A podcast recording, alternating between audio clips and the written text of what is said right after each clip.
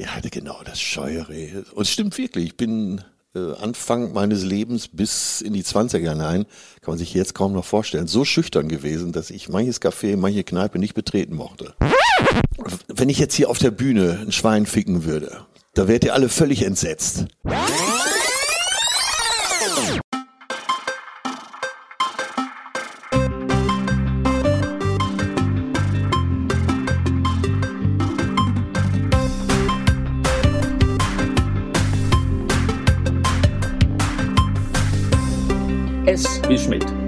Der Schmidt-Theater-Podcast mit Chefschnacker Henning Mertens.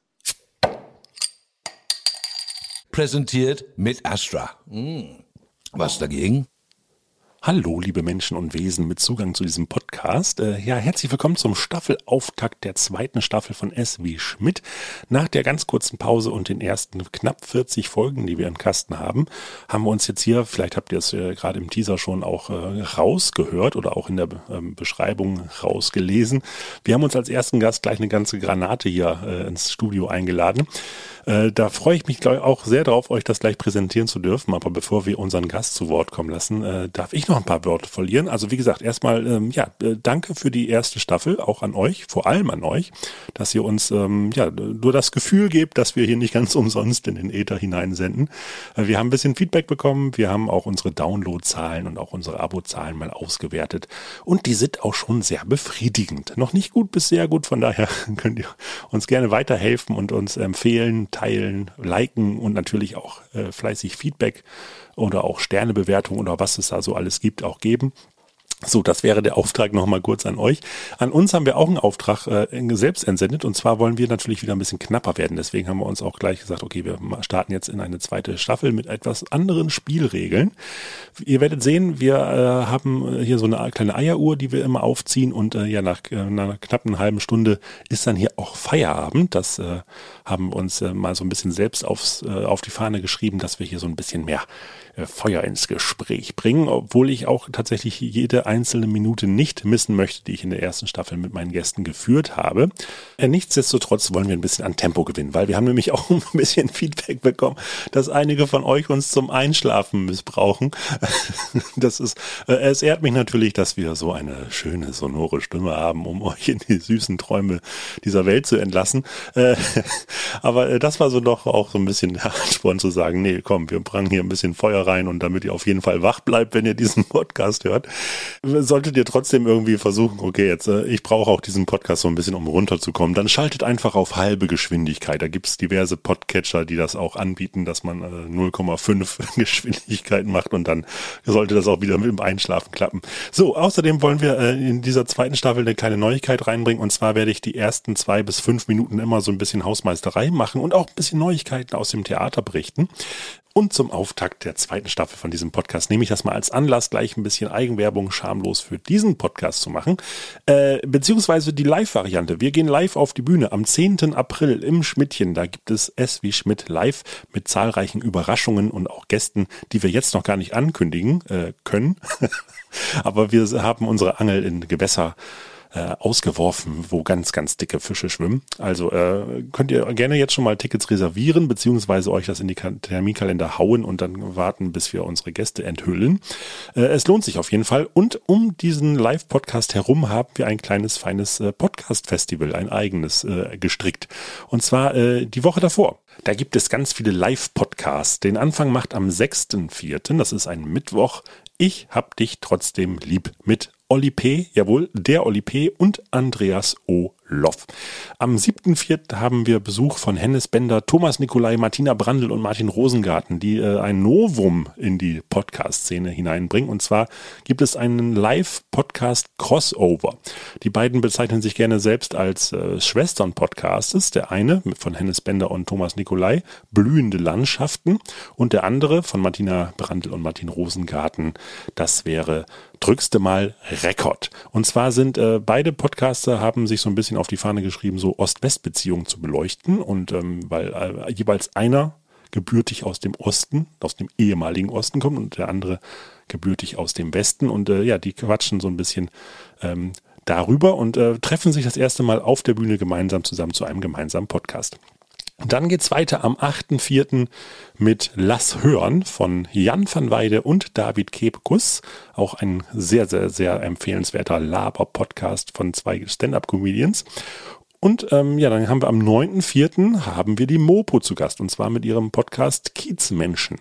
Da bin ich auch sehr gespannt, wen die als Gast mitbringen. Und äh, ja, wie gesagt, am 10.4. dann der kleine Abschluss dieses internen Schmidt-Podcast-Festivals mit unserem Podcast S wie Schmidt. So, jetzt habe ich euch genug gelangweilt. Ich hoffe, ihr seid jetzt nicht schon eingeschlafen. Jetzt wollen wir die Bühne freimachen für meinen Gast und ich kann nicht zu viel verraten, wenn ich sage, dass ich einen Mörder-Spaß hatte mit ihm zusammen ein bisschen in die Comedy-Szene einzutauchen, aber auch äh, ja ein paar äh, private Momente zu enthüllen. Also ich wünsche ganz, ganz viel Spaß.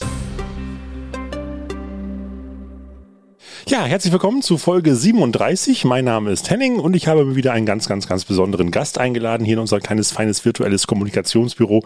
Im Grunde kann man sagen, ich freue mich seit Folge 1 darauf, dich hier begrüßen zu dürfen. Äh, mit seiner schonungslosen Selbstdarstellung des Abbildgottes in Form eines mit männlich markanten Markenzeichen wie zeitlose Frisur, der Fantasie jegliche Interpretation raubende hautenge Hosen, stilsichere Accessoires und jungenhafter, nach Grenzen lotender in die Fresse Humor im Körper eines olympischen Siegertreppchenbesteigers mit dem Lächeln eines zum Spucken bereiten Lamas und dem Charme eines Gebrauchtwagenhändlers erobert er reihenweise sein Publikum. Zu Beginn seiner Karriere ein gern gesehener Gast in der Schmidt-Mitternacht-Show, hat er sich zu einem der etabliertesten deutschen Comedians entertained, ausgezeichnet mit zahlreichen TV- und Comedypreisen. Seit über zwei Jahren bespricht er mit seinem Kollegen Till Hoheneder alles, was wichtig ist in seinem Podcast Zärtliche Cousinen. Meine Damen, meine Herren, alles, was dazwischen liegt und sich liebt, liebe aufgeklärte Kinder, der Mann, dessen Blick durch die leicht getönten Gläser seiner Sonnenbrille jeden Gag mit einem Augenzwinkern ziert. Atze Schröder, hallo. Guten Morgen, so bin ich noch nie begrüßt worden. Da war, ja, da war ja alles drin. Dem ist nichts mehr hinzuzufügen. Kommen Sie gut ins Wochenende. ja, komischerweise wollen alle immer gleich nach dieser äh, Einleitung den Podcast beenden. Ich weiß auch gar nicht, warum. ja, es war schon äh, große Kunst, würde ich sagen. Ein Ja? Meisterwerk an Begrüßung. Mehr geht nicht. Ah. Ich sag mal Moin, Moin. Ich bin ja jetzt Hamburger. Ne? Und Ja, äh, ich bin ja jetzt- quasi Eingeborener hier. Äh, ja, dazugezogener, ne? Äh, Ja, du musst ja nicht alles sofort ausplaudern. Aber ich sag mal, man hört meine Aussprache gar nicht an meinem Idiom, äh, wo ich herkomme. Nee, aber da, da hast du ja auch kein, äh, kein Hehl draus gemacht. Also der Nee. Ruhrpott-Proll ist ja quasi äh, zweiter Vorname mehr oder weniger. Ganz genau. Ja. Der Ruhrpott ist in mir. Was hat dich nach Hamburg bewogen, gezogen? Die Liebe. Ich bin tatsächlich so aus romantischsten Gründen vor zweieinhalb Jahren nach Hamburg gezogen. Und wie alles äh, Gute, äh, eben auch meine Karriere, ohne dass ich das beide miteinander vergleichen oder aufwiegen will, äh, begann das hier in der Ecke. ja, äh, in der Mitternacht schon, ne? Ja, Oder die, auch, äh, die Comedy-Karriere begann hier in der Mitternachtsshow im Schmidtchen. im Und Schmidt-Theater. die, äh, im Schmidt-Theater Ja. und die große Liebe begann äh, 200 Meter weiter Richtung Elbe. Ja, äh, und jetzt adelst du uns hier in dem, unserem Podcast. Danke, Äh, ich, ho ich hoffe für dich, dass sich damit kein Kreis schließt, vom Beginn der Karriere bis zum Ende. Ja, irgendwann muss ich ja mal aufhören. Ja, ne? genau. Von daher gucken wir mal, wie sich das jetzt so entwickelt. Ja, äh, wir haben ja unsere fünf Fragen, fünf aus 26. Ich habe noch mal eine kurze Spielanleitung für alle. Ja. S wie Schmidt. Das komplett wahnsinnige Interview-Lotto, das Fragen Ping Pong Sudoku. Aus 26 extra für diese Folge vorgefertigten Investigativfragen sucht sich mein Gast fünf blind heraus. 5 aus 26, so weiß weder ich noch mein Gast, welche Fragen und welchen Verlauf das Interview nimmt. Immer wieder dabei sein, A, B, C, alles tut weh, X, Y, Z, mit wem warst du zuletzt im Bett? Was wird enthüllt, was wird verschwiegen? Und los geht's wieder. Jawohl, und äh, jetzt so als Beginn der zweiten Staffel haben wir gleich hier ähm, was äh, Neues und zwar haben wir hier jemanden im Nacken. Äh, wir müssen in 25 Minuten leider wieder aus diesem Raum raus, weil der wird anderweitig wieder benutzt. Das kann ich mir vorstellen. Als, Hunde, als Hundefriseur-Salon. Äh, nee, leider nicht, aber sonst, ja, dann Ja, bin ich auch richtig hier, meinst Ich wollte gerade sagen, hätten wir dich gleich mitfrisieren können. nee, ähm, und zwar wird hier eine Seance stattfinden. Der Geist von Helmut Schmidt wird nochmal berufen, um äh, irgendwie seine Tipps einzuholen zum Ende der Corona-Krise. Das ist toll. Äh, äh, das macht deswegen- meine Lunge leider nicht mit. Ah. Ja, achso, du meinst der, der Rauch, der dann auch Ja, mit genau. automatisch aus dem. Okay. Äh, und deswegen haben wir uns hier noch eine kleine Uhr gestellt, damit wir auch die 25 Minuten einhalten. So, muss ich ja eben kurz aufziehen. Keine Eieruhr. Dieser so. Druck, dieser wahnsinnige Druck, das Ja, ja. gefällt mir. Gut, okay, dann äh, such dir doch bitte den ersten Buchstaben aus. Fangen wir oben an. Das A. A wie Astra eines Astra. So ist es. Und schon sind wir wieder bei der Liebe. Äh, Meine Perle hat auf ihrem linken, auf ihrem Comicarm ein Herz, ein stilisiertes Astra-Herz äh, tätowiert. Und ich weiß nicht, wo ich mich zuerst drin verliebt habe, in ihre großen blauen Augen oder in dieses Herz. In das Herz auf des Astra-Arms, aber dann waren sie also freizügig genug angezogen, dass du es auch gleich entdeckt hast. Ja, wenn man schon tätowiert ist, dann sollte man auch äh, ärmelfreie T-Shirts tragen. So, guck mal, A wie äh, Astra, da haben wir auch A wie Autor. Du bist ja auch Autor. Das ist richtig, ja. Genau, richtig. Äh, ah, kann ich noch mal eben kurz sagen, die Zuschauer, die sich jetzt hier reingeschaltet haben und alle fünf Buchstaben an uns schicken, an podcast.tivoli.de, die können sogar was gewinnen, und zwar ein Buch von dir.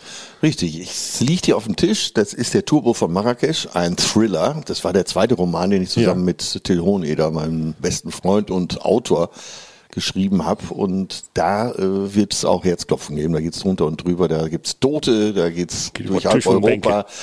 Und ich glaube, Hamburg ist auch dabei. Ah, cool. Ja, äh, dann gibt's das zu gewinnen und äh, ja, man kann da mal reinlesen. Äh, du hast auch äh, schon, also das, das ist jetzt ein zweites Buch, habe ich äh, gesehen. Du Ein zweites Buch und äh, wir schreiben gerade, beziehungsweise ist jetzt gerade fertig, kommt zu Ostern raus, äh, die Atze-Biografie. Hm. Die heißt dann Blauäugig. Das ist eigentlich auch so mein Lebensmotto immer gewesen. Äh, ich habe mal, und jetzt kommen wir zu der Frage, ich habe mal ein paar Amazon-Rezensionen zu äh, deinem äh, Premierenbuch rausgesucht und Ja. dann kam Ute.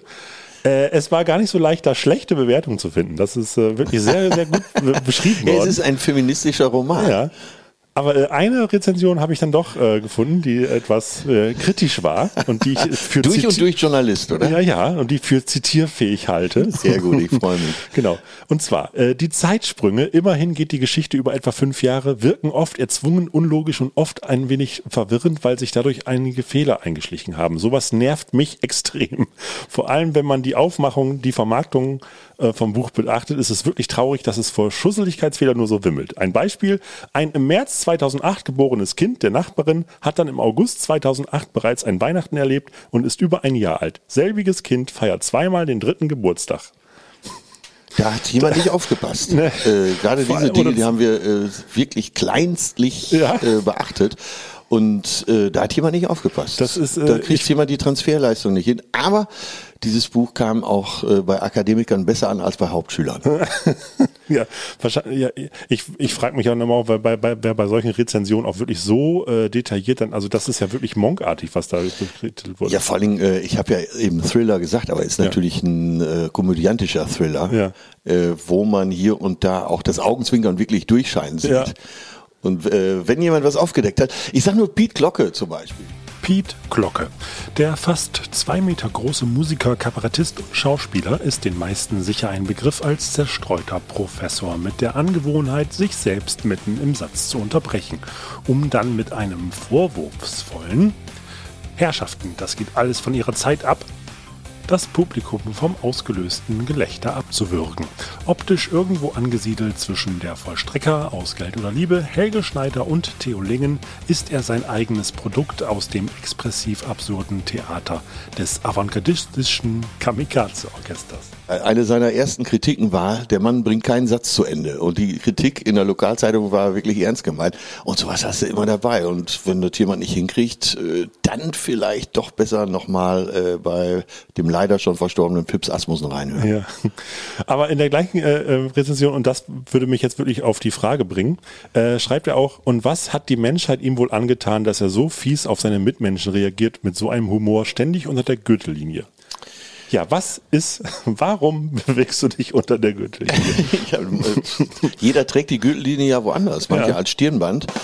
Aber äh, sagen wir so, immer wenn es im Leben richtig lustig wird, dann ist es meistens unter der Gürtellinie. Ja. Und äh, wenn Leute zu verkrampft dafür sind, sollen sie ihren Kleingarten bestellen. Ja. ähm, obwohl, nee, wir, die Zeit tickt ja, ne? dann gehen wir gleich in die zweite. Also die, die, wir verlassen die kleinen Gärten der, der gürtellosen Menschen. Genau, der Gürtelrose und Gürtellosen. Epische Rampensau, nämlich.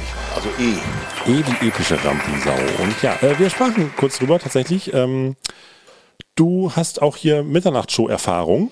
Absolut, das kann man wirklich sagen. Also ich äh, will nur die Vorteile jetzt hervorheben, weil Ja. die Zeit heilt ja bekanntlich viele Wunden und es war eine tolle Zeit mit sehr viel billigen Unterkünften im Umfeld, aber das hatte auch seinen Spaß. Wie du weißt, war ja früher nebenan das Hotel Florida. Mhm.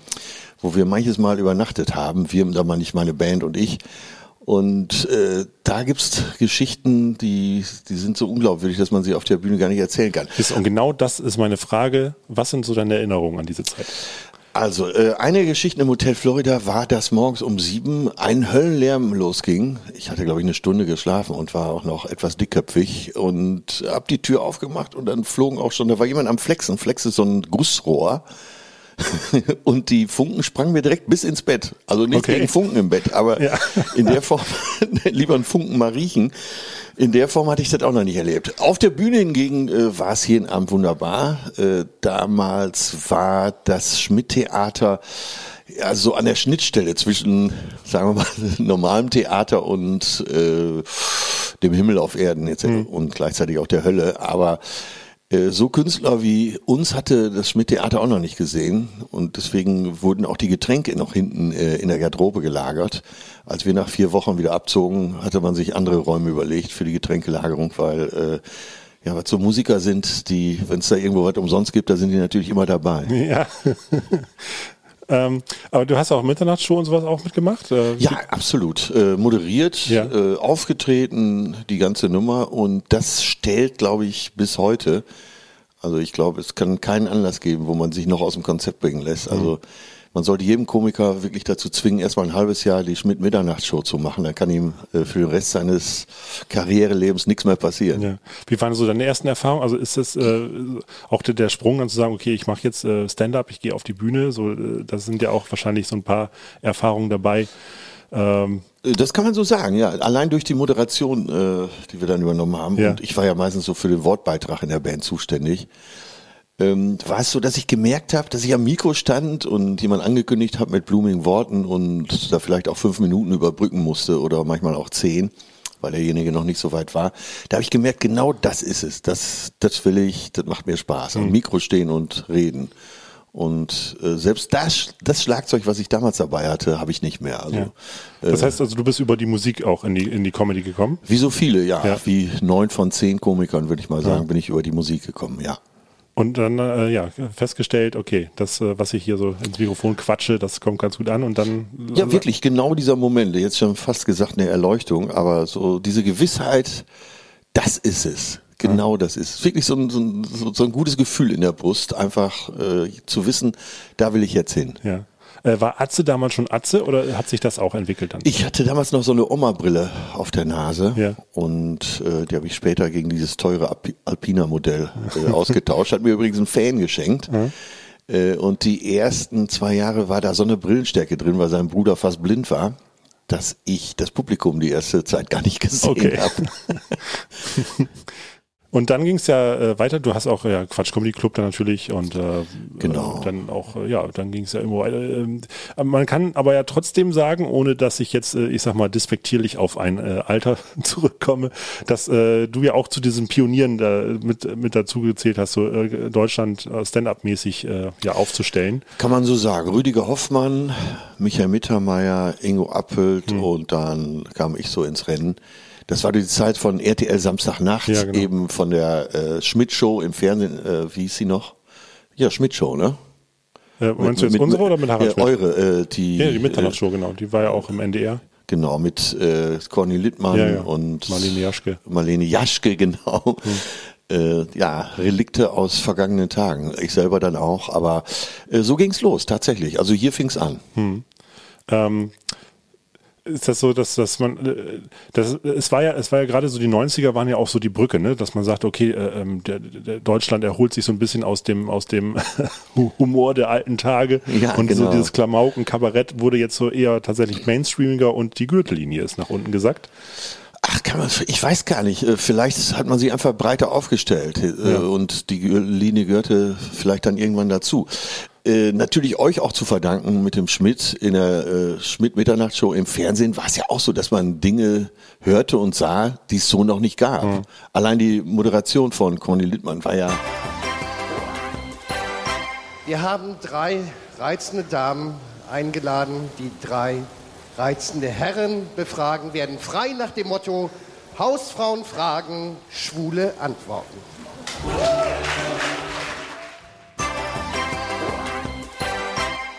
Das, das gab's ja vorher so nicht im Fernsehen, schon gar nicht im öffentlich-rechtlichen. Das war schon, glaube ich, ein großer Schritt und eine Tür, die da aufgemacht Ja. wurde. Ist das, wo siehst du so denn deine, deine, deine Sprungschanze ins, in, auf den nächsten Schritt dann?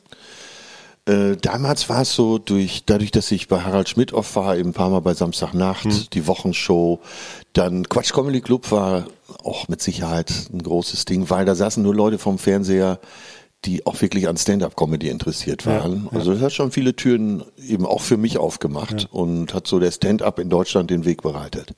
Ist Musik denn noch äh, Thema, auch in deinem Programm? Nee, überhaupt nicht mehr. Nee, ich, äh, in meiner Biografie steht es auch drin, dass so die Zeit als Musiker, ich habe ja auch wirklich in allen möglichen Bands gespielt, an jeder Steckdose, in jeder Molton-Höhle dieser Welt, Ja. äh, ab Tourneen Ich habe auch gemacht. gelesen, Tanzlehrer ist auch in deiner Biografie. Äh, das stimmt aber nicht. äh, Ja. Und zwar war ich mal bei Was bin ich? Und dann sollten, sollte die Jury meinen Beruf erraten. Da ich keinen habe, habe ich einfach Tanzlehrer angegeben. So. Dann habe ich so mit der, zum Beweis, nachdem die Jury erraten hatte, habe ich mit der Assistentin getanzt. Die war Gott sei Dank federleicht, ich würde mal sagen so um die 40 Kilo. Dann konnte ich mit der so einen Überschlag simulieren. Die landete wie durch Zufall auf meinem Knie, als ich mich gerade so hinhockte. Und für alle war klar, der Typ hat recht, er war Tanzlehrer. Alles klar, ja, Behauptung ist alles. Genau. Fake it till you make it. Ja, gut, dann behaupten wir gleich mal den nächsten Buchstaben. Küsse, Kissen, Katastrophen. Ah ja. Ja. Okay, dann haben wir hier ein kleines äh, ja, Spielchen. Also K, ne? K, genau. Äh, dann haben wir ein kleines Spielchen.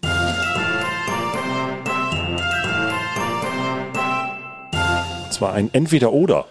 Das passt mir immer gut. Genau. Und zwar stelle ich dir jetzt mal so vier Behauptungen und äh, du müsstest dich für eine Seite entscheiden. Und dann Ja. können wir vielleicht noch mal ein bisschen drüber quatschen. Äh, ein Abendessen mit Olaf Scholz oder ein Brunch mit Angela Merkel? Brunch mit Angela Merkel. Also, das würde mich wirklich interessieren. Habe ich jetzt schon mehrfach geäußert Ja. im privaten Kreis. Also, ich glaube, da spreche ich jetzt für ganz, ganz viele. Das würde uns doch alle interessieren. Was war da los die letzten 16 Jahre? Äh, warum sind welche Entscheidungen wie gefallen? Was macht Angela Merkel überhaupt jetzt? Ähm, naja, wie hat sie so in der Zeit gelebt? Wie hat sie die Zeit erlebt?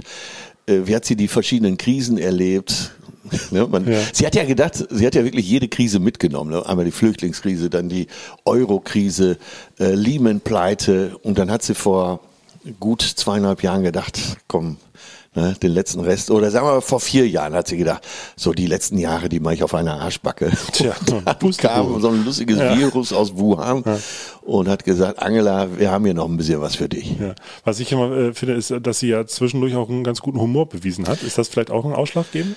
Äh, Weil, unbedingt. Den, Also- den sucht man, glaube ich, bei Olaf noch ein bisschen. Ja, der muss da, also hanseatisch hin oder her, Ja. das ist so ein bisschen mehr Vulkan könnte er schon beweisen. Ne, Aber Gregor Gysi, und der gehört ja nur wirklich nicht ins politische Lager von Angela Merkel, hat mal über Angela Merkel gesagt, ich glaube, das war zu ihrem runden Geburtstag, ähm, so zwei Vorteile und das sehe ich auch so. Erstmal, sie hat, glaube ich, kein privates Interesse an Geld, also sie war wirklich daran interessiert, das Land voranzubringen. Und das Zweite, oder Schaden abzuwenden, voran, voranbringen kann ja vielleicht auch keine Rede sein. Und das Zweite ist, und das hast du ja gerade quasi schon angesprochen, sie hat die Fähigkeit, an der richtigen Stelle zu lächeln. Und das kann man unterschreiben, das stimmt auch. Sie hat so manche Sachen auch einfach sehr charmant weggelächelt. Ja. Ähm, meinst du, sie wird auch, äh, sie, sie ist jemand, der auch ein Comedy-Programm auch genießen könnte? Naja, sie hat sich ja zum Abschied, eins ihrer drei Abschiedslieder gespielt vom Musikchor Ja, der. Bundeswehr, war ja äh, Liebling, äh, du hast den, Farbfilm vergessen. ja. Und das zeigt ja schon, dass sie da auch einen gewissen Humor hat. Sie hat ja Hamburger Blut, wie wir wissen. Und äh, ja, die Hamburgerin grinst an der richtigen Stelle.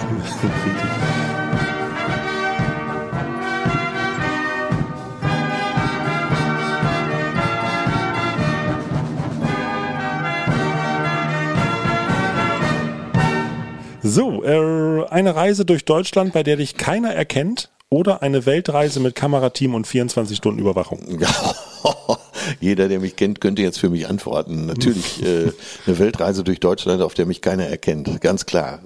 Bloß keine Kamera. Ja. Das heißt also privat eher das scheue Reh. Ja, genau, das Scheuere. Und es stimmt wirklich. Ich bin äh, Anfang meines Lebens bis in die 20er hinein, kann man sich jetzt kaum noch vorstellen, so schüchtern gewesen, dass ich manches Café, manche Kneipe nicht betreten mochte. Ja.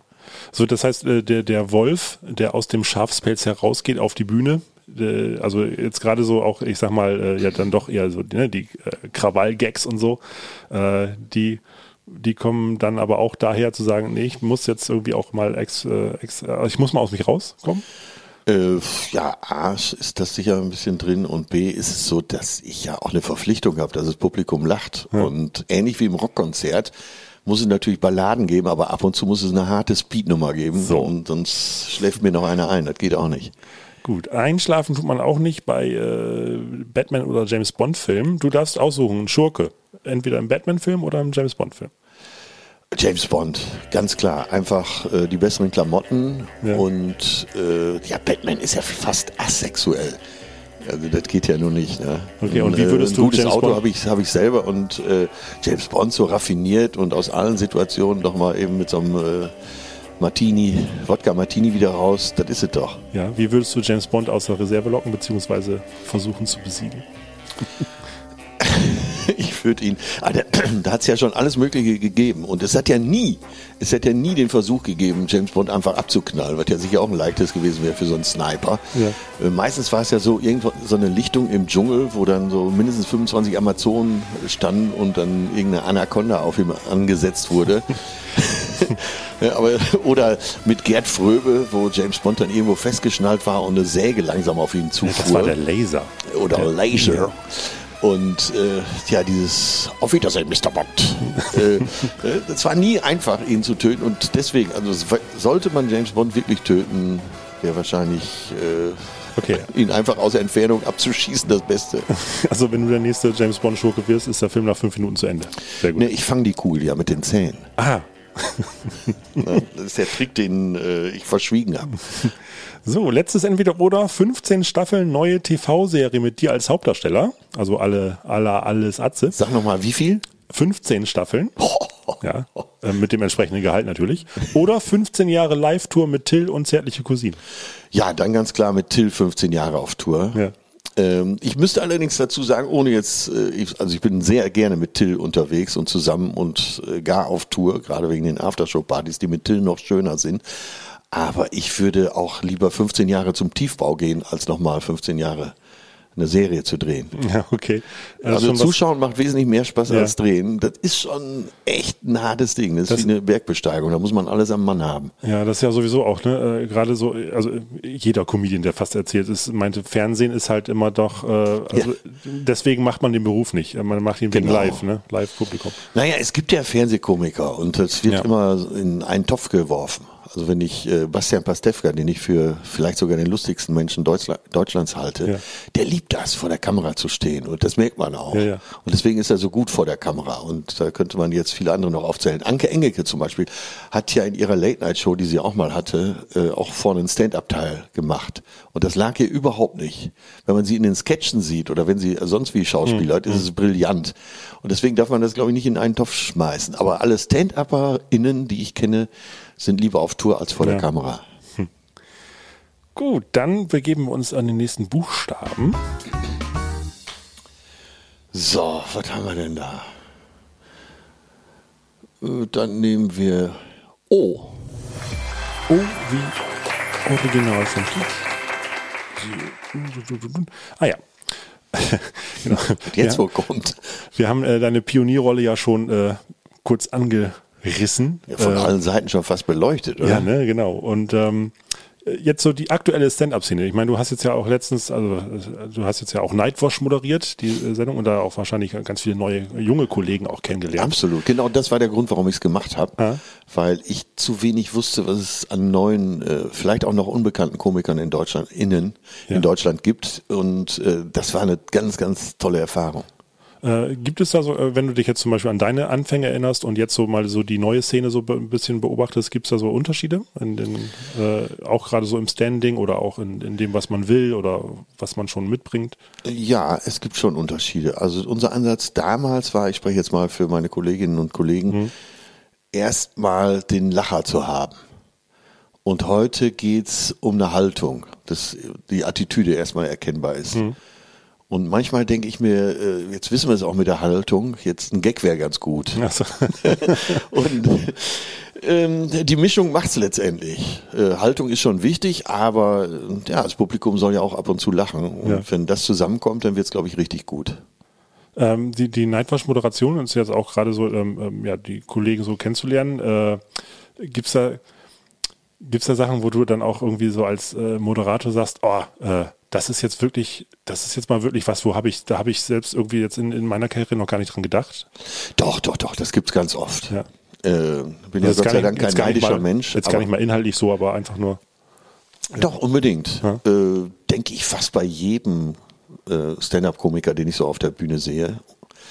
Und gerade so bei den Frauen, die ja jetzt mit Macht kommen, Gott sei Dank, Ja. äh, denke ich ganz oft, ah, das Thema, da hätte ich auch mal dran denken können. Also über, über was lacht Atze Schröder?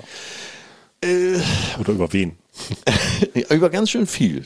Über ganz schön viel. Ich bin, also mein Management sagt immer, äh, also sie fragen mich dann auch, hast du was Neues gesehen? Äh, Was tut sich da draußen? Äh, Müssen wir uns jemanden ansehen? Und äh, die sagen oft, du bist eigentlich gar kein Maßstab, weil du lachst ja eh über jeden Scheiß. Und äh, das ist ja jetzt auch nicht despektierlich gemeint, aber ich bin wirklich leicht zum Lachen zu bringen.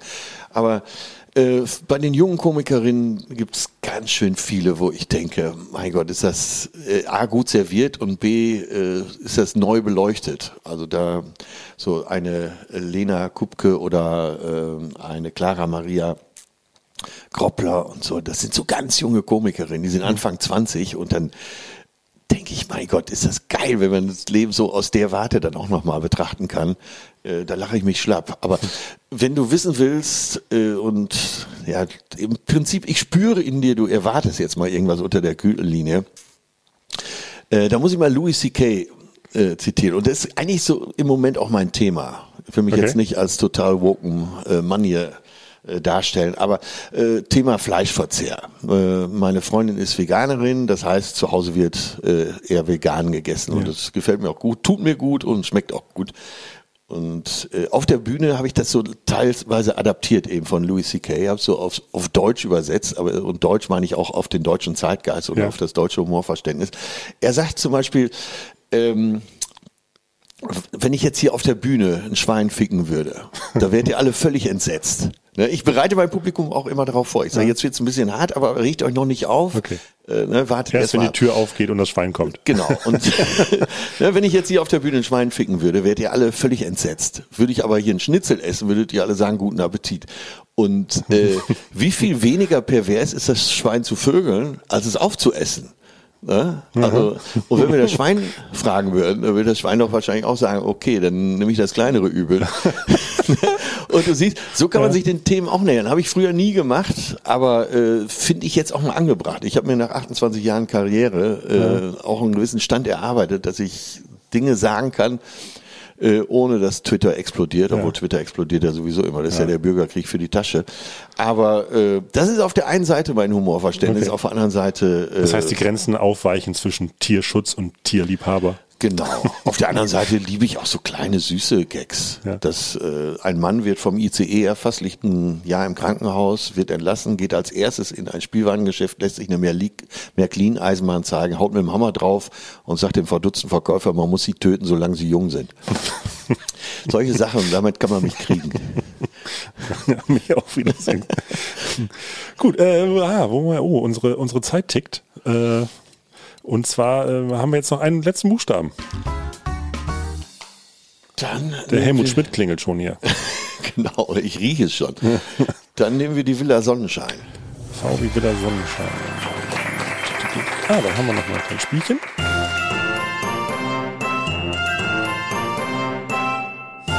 Spielchen. Ja, so ein knackiges Ding zum Rausschmeißen.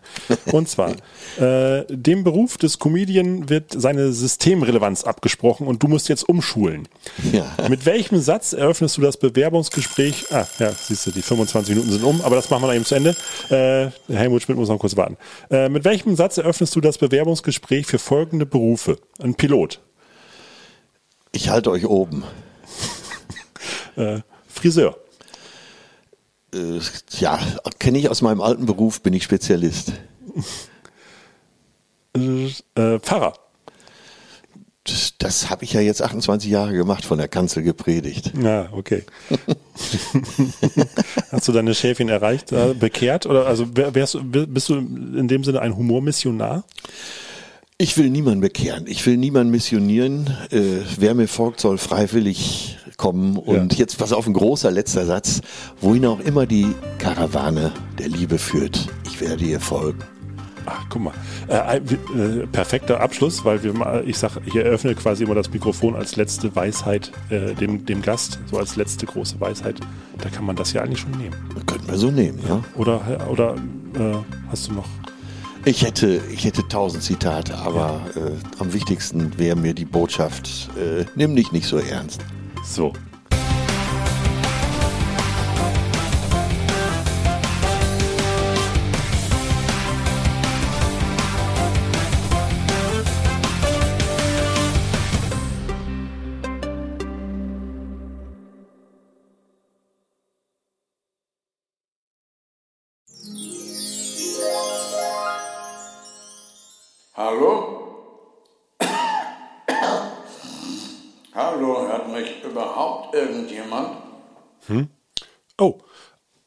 Ähm, oh, Herr Schmidt, ähm, ja, Herr Altbundeskanzler. Äh, ja, schön, dass Sie schon da sind. Äh, wie, Moment, ich baue hier gerade noch um. Äh, äh, ich hatte gerade noch äh, Besuch hier von Herrn Schröder, also von Atze, nicht von Gerhard. Ähm, ja, äh, kann ich Ihnen schon mal was anbieten vielleicht? Ihr könnt mir mal Zigaretten hochschicken, weil das stört mich bannig, dass es hier zu viel Wolken gibt, die ich nicht selbst erzeugt habe. Ah, okay. Äh, haben Sie eigentlich da oben auch was mitbekommen von den ganzen hier, ähm, also hier Zeynep und Antonia, hier die ganzen, oder den Orkan Nadja? Haben Sie da was von gespürt? Ja, ich muss zugeben, ich bin da schon ein bisschen unruhig geworden. Nadja hat ja ganz schön was weggeblasen. Kam da eigentlich Erinnerungen wieder hoch an die äh, Sturmflut damals?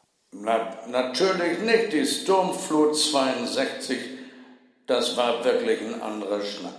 Und eine steife Brise ist noch lange kein Anlass, Heldentum beweisen zu müssen. Mm, Die, in die letzten zwei Jahre haben Sie wahrscheinlich auch verfolgt, ne? mit der Pandemie hier. Ja, das stimmt. In der Pandemie ist die Wetterlage weitaus ernster.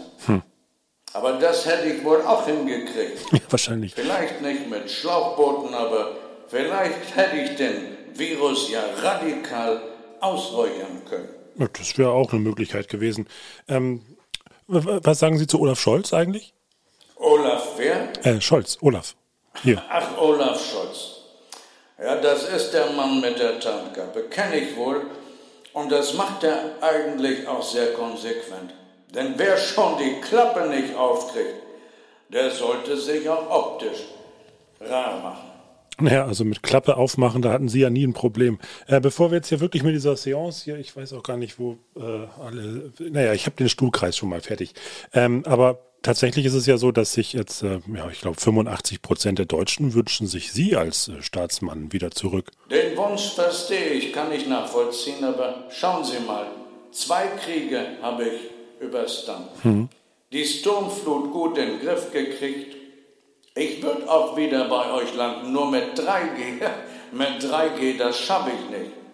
Bin nicht geimpft und nicht genesen, war nicht einmal im Lockdown drin. Nein, bin immer nur ein, ein G gewesen. Geräuchert und das ziemlich schlimm. So, und nun ist auch mal gut. Ich wünsche alles Gute Äh, von ja. Schmidt zu Schmidt Oh, okay. Halten Sie die Stellung und Bange machen gilt nicht. Dann baue ich jetzt Vielleicht wieder. bis zum nächsten Mal. Okay, dann baue ich ab. muss auflegen. Äh, alles klar. Tschüssikowski. Ja, äh, danke. Tschüss.